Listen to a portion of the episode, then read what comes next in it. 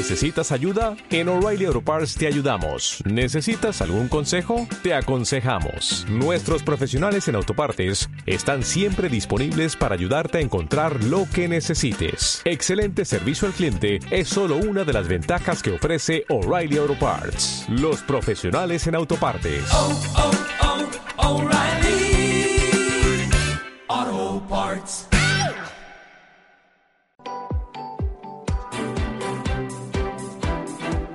El Foro Fiscal.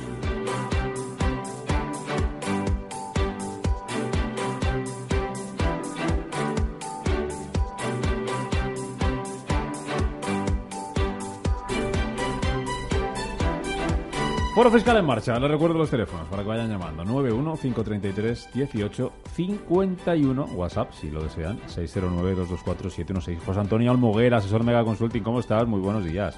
Hola, muy bien, fenomenal. Fuera de plazo de la declaración de la renta. Así que yo no sé si es un poco de respiro para los que os dedicáis a esto.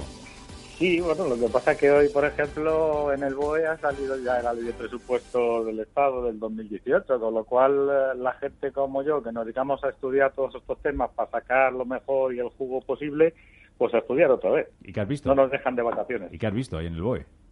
Pues lo único que he visto, pues eh, lo que estábamos pe- eh, pensando, que por cierto eran del antiguo um, eh, presidente de gobierno del- de la última legislatura, la subida de las pensiones, incremento de los salarios de los funcionarios, bajada de impuestos y, y incremento de las inversiones, es decir, gasto, gasto, Ahí, gasto. si se queda ahí, suena fenómeno. Sube las pensiones, bajan los impuestos eh, y sube No, las inversiones. sí, Suena, suena sí, sí, fenómeno. sí, bueno, eh, la- bajada de impuestos en la renta, os recuerdo a todos los que nos estén escuchando, eh, no está mal.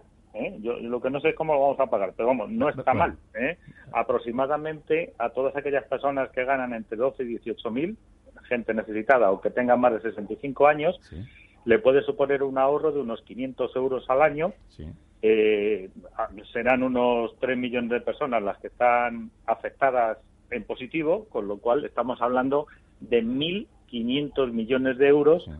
que deja de recaudar Hacienda. Eh, ¿Eso en qué nómina se nota ya? Esto se empezará a notar a partir de la nómina siguiente, de, de julio. Estamos en junio, julio, porque ya la ley de presupuestos entra ya, con lo cual a partir de la próxima nómina tendrán que hacer las, regula- las regulaciones pertinentes para aplicar los beneficios. Oye, fenómeno. Muy bien. Oye, lo que mm, eh, cambia, Paco, y hay hay mucha gente que ahora eh, se va de vacaciones y está con los temas de alquileres, es el IRPF en eh, alquileres en apartamentos turísticos. Cuéntame. Sí, está de moda eso del alquiler vacacional. Cada vez son más las personas que optan por alquilar, bueno, pues su segunda residencia en estos meses para obtener pues unos ingresillos extra, ¿no? Incluso hay quienes ponen su vivienda habitual en régimen de arrendamiento mientras pasan, bueno, pues esta época de verano en otro destino. Como siempre, a la hora de planificar este tipo de acciones, este tipo de alquileres, no hay que olvidar la parte fiscal, ¿eh? Porque no, no, no, no- nunca sabes, ¿no? Cuántos impuestos tendrás que pagar por alquilar tu casa en verano. Sí, bueno, de- co- como bien sabes, el tema del alquiler y como estamos diciendo de temporada, Eh, las características son, primero, tributa en la base imponible general, Sí. como rendimiento de capital inmobiliario, que serán ingresos menos los gastos que hayas tenido. Cuando digo base imponible general, tributa, para los que no estén muy duchos en la materia, como si fuera un rendimiento de trabajo, en el mismo sitio. Es decir, que puede llegar a tributar, si tienes mucho, hasta el 45%. Eh, eh, y que se tenga en cuenta, ¿eh? porque Hacienda en esto. Como bien sabemos ya todos, está haciendo unas inspecciones selectivas y está metiéndose mucho, sobre todo con los portales que llevan el tema Claro. de los alquileres. Por lo tanto, no nos podemos andar con tonterías. Oye, no se puede aplicar, y es importante, porque hemos dicho de temporada, no se pueden aplicar la reducción del 60% que en otros sí se puede aplicar. Claro, porque al ser de temporada esto se, no tiene cabida, ¿no? no Correcto, no tiene que haber beneficio del- de reducción del, del ingreso el 60%, tienes que tributar por el 100%. ¿Y, y IVA en esto se paga o no? IVA en principio no se paga Claro. si es vivienda, si se pagaría es local, pero bueno, como estamos hablando de vivienda, las viviendas no llevan IVA. Bueno, pues eso es lo que tenemos que saber. Vamos a ver qué les ocupa, les inquieta, les preocupa a nuestros oyentes. 91 533 1851, ahí nos llama Enrique. Enrique, buenos días. Hola, buenos días. Pues vamos a ver, quería consultar un tema de herencia Eh, mi madre falleció esta Semana Santa y hay dos temas. Uno, ya hemos hecho la escritura de aceptación de herencia en un notario y quería saber si, por un lado, si estos gastos de notaría, más la minuta que me pasa ahora el abogado, eh, tienen acomodo el año que viene en la declaración o bien si se vende el piso, que es la idea, porque ninguno de los dos hermanos vivimos ahí. Y la segunda, un poquitín más compleja, a la hora de firmar, pues eh, el notario hizo una observación que era que había que extinguir el usufructo. Es decir, había un piso en, en Zaragoza concretamente, el que mi madre mientras vivió allí tenía el 50% de propiedad eh, y el otro 50% que teníamos los dos hermanos en, en, nuda propiedad, pues en usufructo. Entonces se propuso, ahí sobre la marcha, incrementar el precio de tasación oficial que había dado la comunidad autónoma, tanto del piso como el garaje, para dar por extinguido este usufructo. A la hora de hacer las gestiones, parece ser que el abogado le han puesto alguna pega en la Comunidad de Madrid. Eh, de hecho, por lo visto tiene cita la semana que viene para que se lo aclaren, porque por lo visto de momento exigen el pago de una cantidad por la extinción de ese usufructo. Y quería saber qué trascendencia puede tener esto, porque a mí me ha dicho que el piso ya con los trámites que se ha hecho se puede incluir en el registro de la propiedad, cambiar la titularidad, etcétera, etcétera. Sí. Si esto va a tener alguna consecuencia o puedo tener alguna pega o a ver qué me dice el experto. Perfecto. Muchas gracias, Enrique. Gracias. Vale, pues Enrique, empezamos por el final. El tema del usufructo, igual que el de la nuda propiedad, cuando habéis hecho el cuaderno particional, en, eh, eh, poniendo todos los bienes que tiene que, que tenía tu madre, ahí el usufructo también tenía que estar dentro de otros bienes y derechos, ¿eh? en derechos, con lo cual se supone que ya es distributado por el impuesto sobre sucesiones y donaciones. Si lo habéis hecho, en la Comunidad de Madrid no te van a poner ninguna pega, porque ya está tributado por el impuesto sobre sucesiones y donaciones.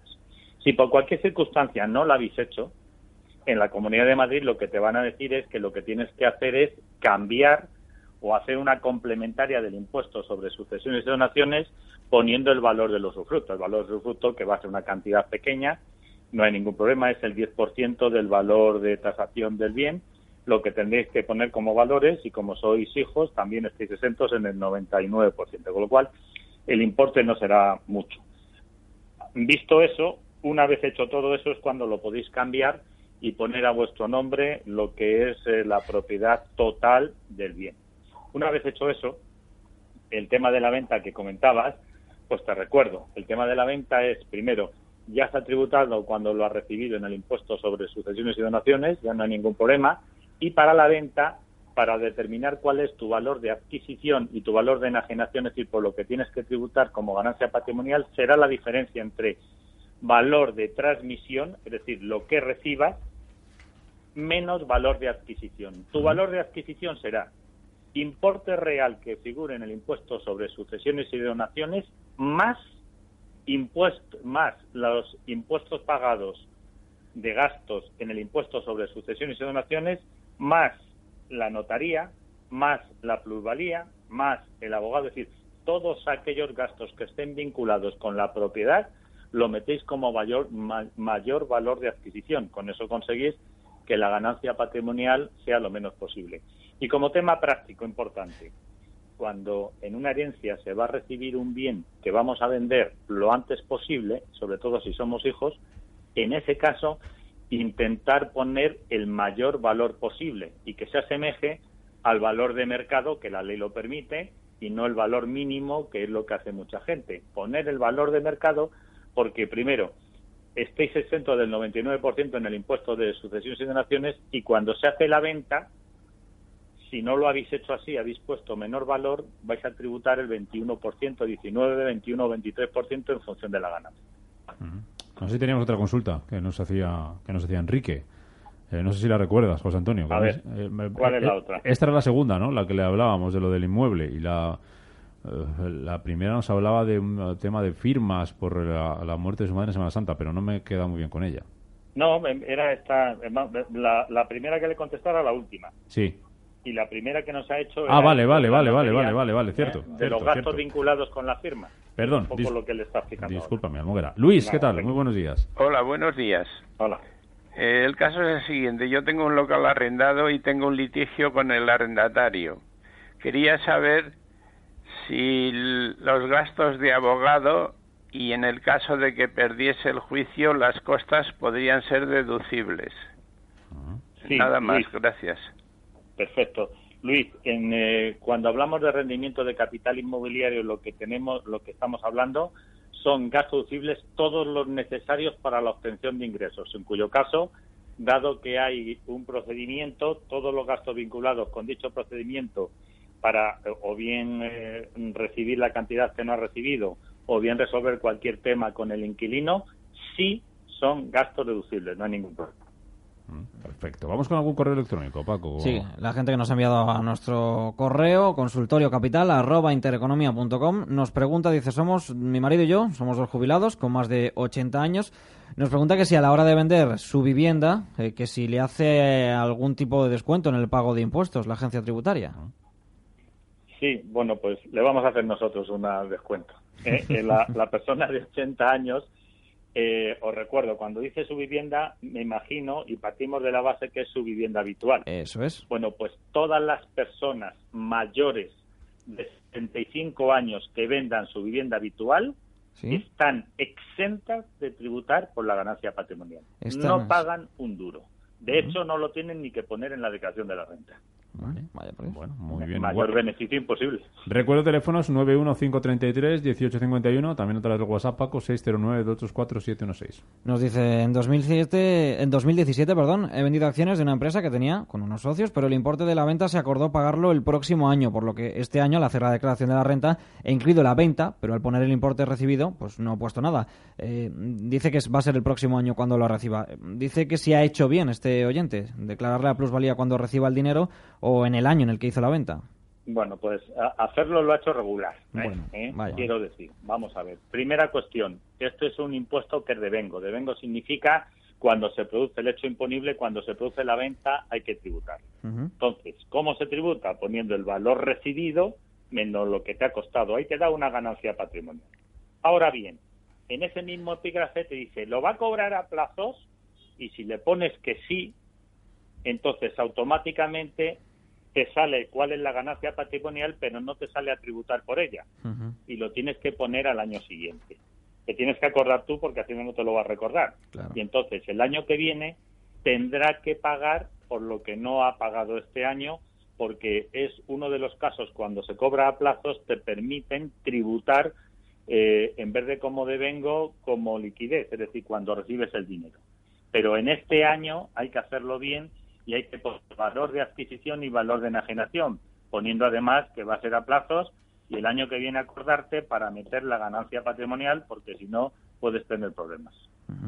Nos escriben también desde Islas Baleares. Nos dice un oyente, vivo y trabajo en Mallorca con una casa alquilada, pero tengo una casa en propiedad donde vive mi mujer e hija y yo los fines de semana. Su pregunta es la siguiente, que si ante Hacienda, eh, ¿qué dirección fiscal es la que tiene que comunicar?